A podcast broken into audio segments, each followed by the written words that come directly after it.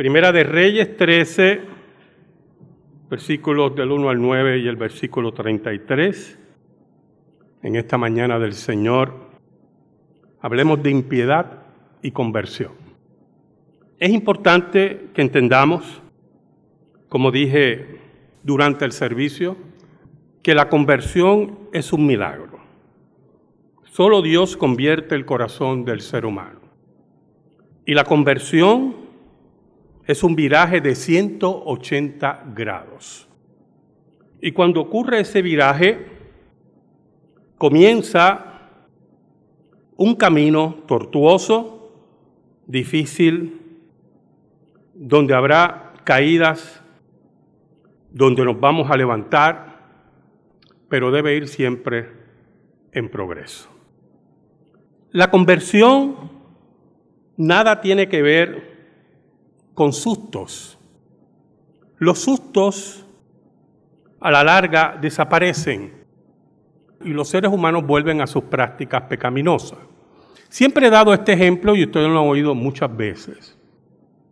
Cuando el SIDA surge fuertemente en los Estados Unidos, se observó un descenso muy marcado de las relaciones sexuales promiscuas. El miedo a la muerte y a la enfermedad llevó a las personas, los que estaban en prácticas inicuas sexuales, a retraerse. Pero llegó un momento que el miedo y el susto se fue.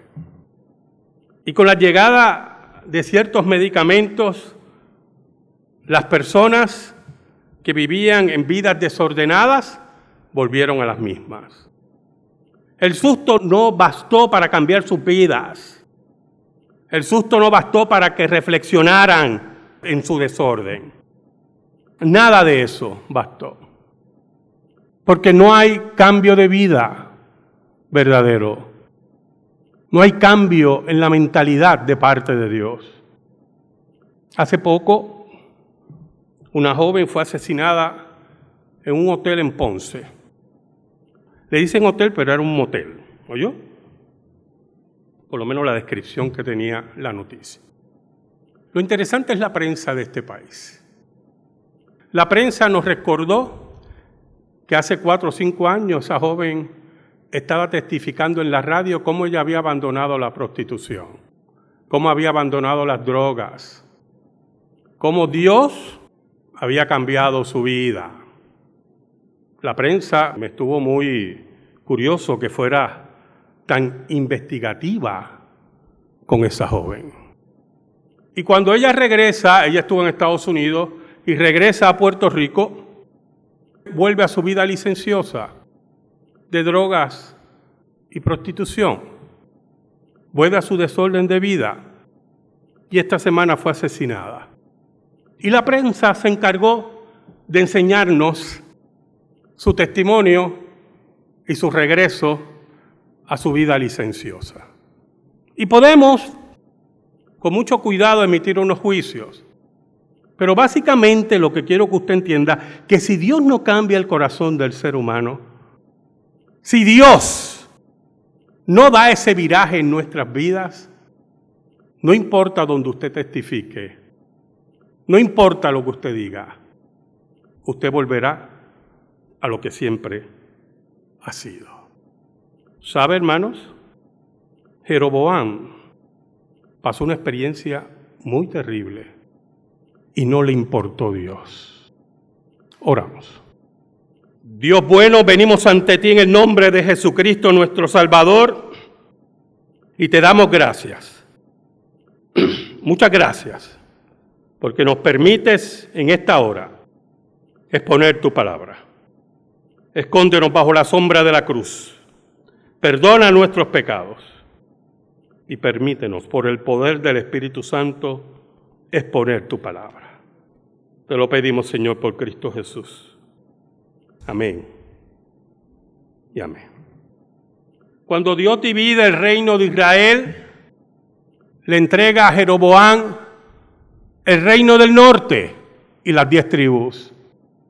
Y Jeroboam decide darle las espaldas a Dios.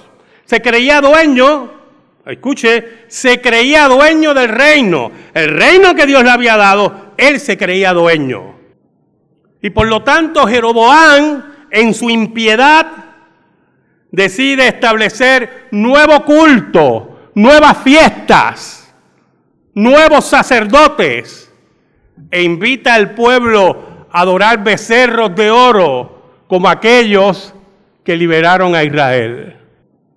Por lo tanto, Dios que había enviado al profeta para entregarle el reino del norte, Dios que lo había destinado para eso, ese Dios es despreciado por Jeroboam. Oiga, Jeroboam no ve el milagro increíble de que el reino se divide, que Dios tiene el control de esa división y le entrega el reino del norte. No le importa. Lo interesante es cómo prostituye el culto. Algo muy importante para nosotros que siempre buscamos que la adoración de Dios sea limpia, como Él la manda. No como nuestra imaginación debe ser. No, la adoración a Dios debe ser de esta forma. Y así va a venir más gente a nuestro templo. Y metemos 10 danzarinas aquí y la gente le va a gustar mucho. Y por lo menos un domingo sí, un domingo no, ponemos fuegos artificiales. Y no se ría porque lo he visto en culto. No me lo estoy inventando. ¿Oyó? Y así tú verás que viene más gente. Vamos a ver el espectáculo que tiene esa iglesia allí. Y el Dios verdadero no es adorado, no es proclamado. Y la palabra de Dios, como he visto en culto, nunca es leída. Así pensó Jeroboam. Un nuevo culto, nuevos sacerdotes, nuevos dioses y nuevas fiestas que compitan contra las fiestas del Dios verdadero. Y así el pueblo no baja a Jerusalén a adorar. La preocupación del rey debió ser Quiero que el pueblo baje en la Pascua. Quiero que el pueblo baje en la fiesta de los tabernáculos. Quiero que adore al Dios verdadero y cuando venga y regrese, tendré un pueblo más limpio. Tendré un pueblo que me va a honrar, a honrar al Dios verdadero y tendremos un reino fuerte. No, no le importaba. Un día, dice Primera de Reyes 13, he aquí que un varón de Dios por palabra de Jehová, vino de Judá a Betel.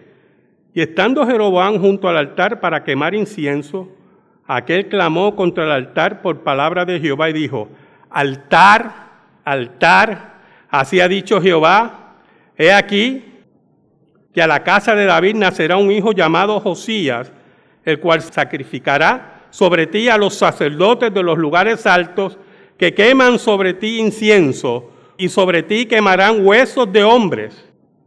Y aquel mismo día dio una señal diciendo, esta es la señal de que Jehová ha hablado, he aquí que el altar se quebrará y la ceniza que sobre él está se derramará. Escucha, hermano. El culto de Jeroboam era un culto que era abominación a Dios. Yo quiero que usted entienda algo. Esto no es cuestión Mira, pues, por lo menos encendía fueguito. O por lo menos, mira, construyó un altar. Mire, esto no es cuestión de 20% y 80% malo, de 30% bien y 70% malo, o 50-50, como le gusta a la gente ahora. Esto es cuestión, hermano, que si el culto a Dios es pagano, es pagano. Y Dios lo repudia pero aún más es el culto que lleva al pueblo a la idolatría y a adorar a los dioses falsos. A un Dios que la Biblia no dice. Entonces, uno debe preguntarse en esta época tan progresista y tan amplia, que todo el mundo quiere vivir feliz según su antojo, ¿por qué Dios tiene que enviar un profeta? Escuche, Mire cómo dice, ¿de dónde venía? De Judá, del reino del sur. ¿Por qué Dios tiene que enviar un, profeta del reino del sur? Deje esa gente tranquila. que adore como le dé la gana. No, hermano, es que esto no es así. Esto no es así. Dios estableció pacto con Israel y estableció las leyes y cómo debía ser adorado. Y esto no es cuestión de dejar a la gente tranquila, que haga lo que le venga en gana. Esto es cuestión de que la ley de Dios tiene que ser cumplida. Eso es lo que es. Y Jeroboam arrastraba al pueblo del pacto, el pueblo que Dios había hecho pacto, a la idolatría más cruenta y horrible. Porque tenemos que entender que Dios es dueño de todo. Ahora, Jeroboam está al lado del altar para quemar incienso. Interesante, porque el incienso en la Biblia, principalmente en el Antiguo Testamento, es un tipo de las oraciones del pueblo. Entonces la pregunta que uno hace, número uno, Jeroboam no es sacerdote, eso lo hacían los sacerdotes. Y número dos, oraciones a quién. ¿A quién? Y eso tiene que estar bien claro, hermano. La única oración que Dios escucha es la oración hecha al Dios verdadero en el nombre de Cristo Jesús. Usted puede orarle a santos muertos, a dioses muertos, tener ceremonias de las que sea, y son culto a los demonios, dicen los salmistas. Culto a los demonios. ¿Y qué ocurre? El profeta de Dios emite unas palabras de juicio, pero lo interesante, que es lo que yo quiero que usted observe, aparte de otros detalles, es que Dios, por medio del profeta, dice que todo, escuche, todos los sacerdotes falsos de ese conglomerado religioso iban a ser exterminados por Dios. Exterminados, como así lo vimos posteriormente en el reino del norte. Y Dios envía una señal. Yo quiero que usted me siga, oye hermano. Una señal envía Dios. La primera señal el altar donde está el incienso y la falsa adoración se quiebra frente a los ojos de Jeroboam y frente al grupo de falsos sacerdotes que rodeaban a Jeroboam. El altar se quiebra y el incienso ya hecho ceniza se derrama. Y es muy importante esa simbología. Esa ceniza, que se supone que es el residuo del incienso, no sé cuánto, yo, yo prendo mucho incienso en mi casa, yo hermano, porque me gusta el olor del incienso. Y hermanos llegan a casa, oye, huele incienso, sí, porque yo prendo incienso en casa. Por el olor nada más, oye hermano. No levante falso testimonio. Oiga, y el incienso crea mucha ceniza. ¿Sabe por qué se derrama la ceniza? Porque el incienso que Jeroboam está prendiendo allí no sirve para nada. Y el residuo menos. Y se derrama toda la ceniza, se quiebra el altar frente a los ojos de ellos. Mire lo que dice el versículo 4. Cuando el rey Jeroboam oyó la palabra del varón de Dios que había clamado contra el altar de Betel, extendiendo su mano desde el altar, dijo, prendedle. Mas la mano que había extendido contra él se le secó y no la pudo enderezar. Segunda señal. Mire qué increíble. La primera señal no lo lleva a arrepentimiento, no lo lleva a humillación, lo lleva a una mayor rebeldía. Quiere matar al profeta. Y eso es lo que yo quiero que usted entienda que nos enseña la escritura de lo que es la conversión. Usted puede tener miles de señales. Y si Dios no cambia el corazón al impío en su impiedad, no le importa. Así es esto. Oiga, usted se imagina la escena. Yo me imagino, el altar se rompe, las cenizas se derraman, yo veo a la casta de impíos sacerdotes echando un poquito para atrás. Espérate, ¿qué pasa aquí? Pero Jeroboam, enemigo de Dios e impío, extiende su brazo y en ese momento el brazo se le seca y se le encoge. Perdone que me ría, hermano, pues yo creo que si esto ocurre aquí, ustedes salen por ahí corriendo y se atropellan. Y se atropellan. Qué profunda limpiedad del ser humano. Él dio una orden, prendedle. Nadie lo obedeció. Había visto una segunda señal. El altar está roto. El brazo del rey está encogido y seco. Algo está ocurriendo que ellos no pueden explicar. ¿Sabe por qué no pueden explicar? Y esto es muy importante, porque ellos no pueden hacer esos milagros.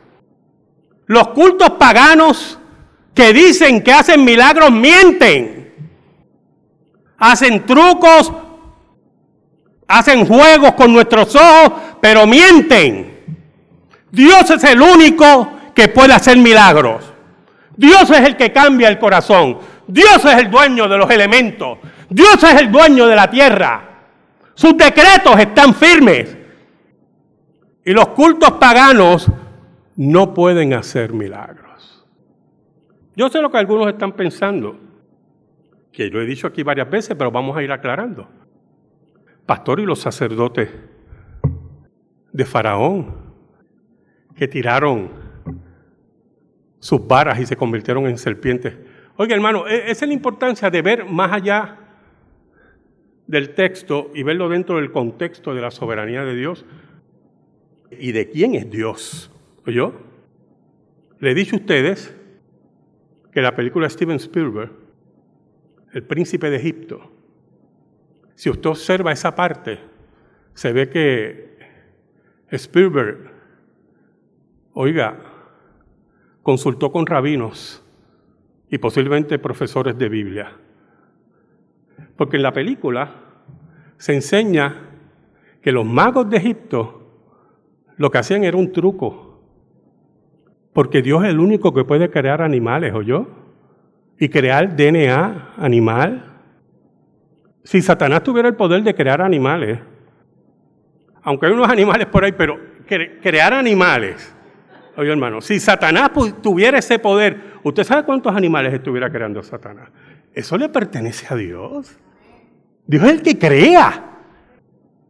Dios es el que crea de la muerte a la vida. Dios es el que crea el DNA. Dios es el que crea los principios de la vida. Y esas cosas tenemos que tenerlas siempre claras.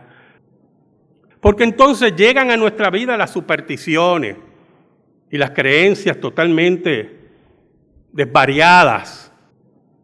Y creemos que el vudú convierte en hombres en, en cabras como muchos cristianos todavía creen. Esas son las cosas que tenemos que tener que que la Biblia nos habla. Por lo tanto, la orden de matar al profeta de Dios fracasa. Oiga, mira el versículo 6. Entonces respondiendo el rey dijo al varón de Dios, te pido que ruegues ante la presencia de Jehová tu Dios. Mire qué interesante lo que dice la frase. En hebreo está así, ¿oyó? Jehová tu Dios no es mi Dios.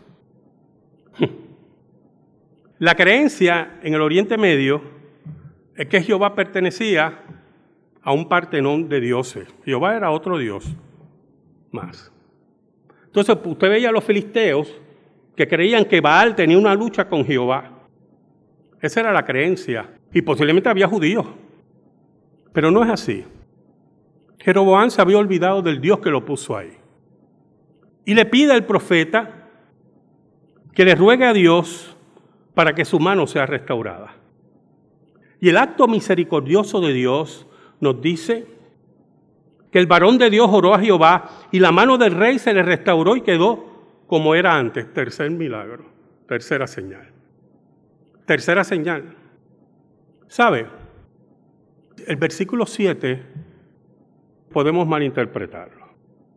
Y el rey dijo al varón, ven conmigo a casa y comerás y yo te daré un presente. El rey viene humilde, humillado. Vente, vente conmigo. Dios conoce al rey. Dios conoce el corazón de Jeroboam. Dios sabe que su maldad y su impiedad está a flor de piel. Usted se cree que el rey iba a comer con el profeta. y le iba a dar un presente. Dios sabe la maldad del ser humano y su impiedad. Dios sabe que Jeroboam había sido humillado allí delante de sus súbditos y delante de sus sacerdotes. Por eso Dios le dio una orden al varón de Dios.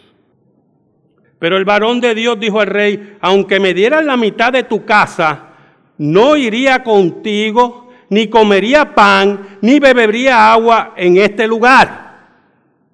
No comparto tu fe, no comparto tu impiedad, y yo sé cuál es tu plan.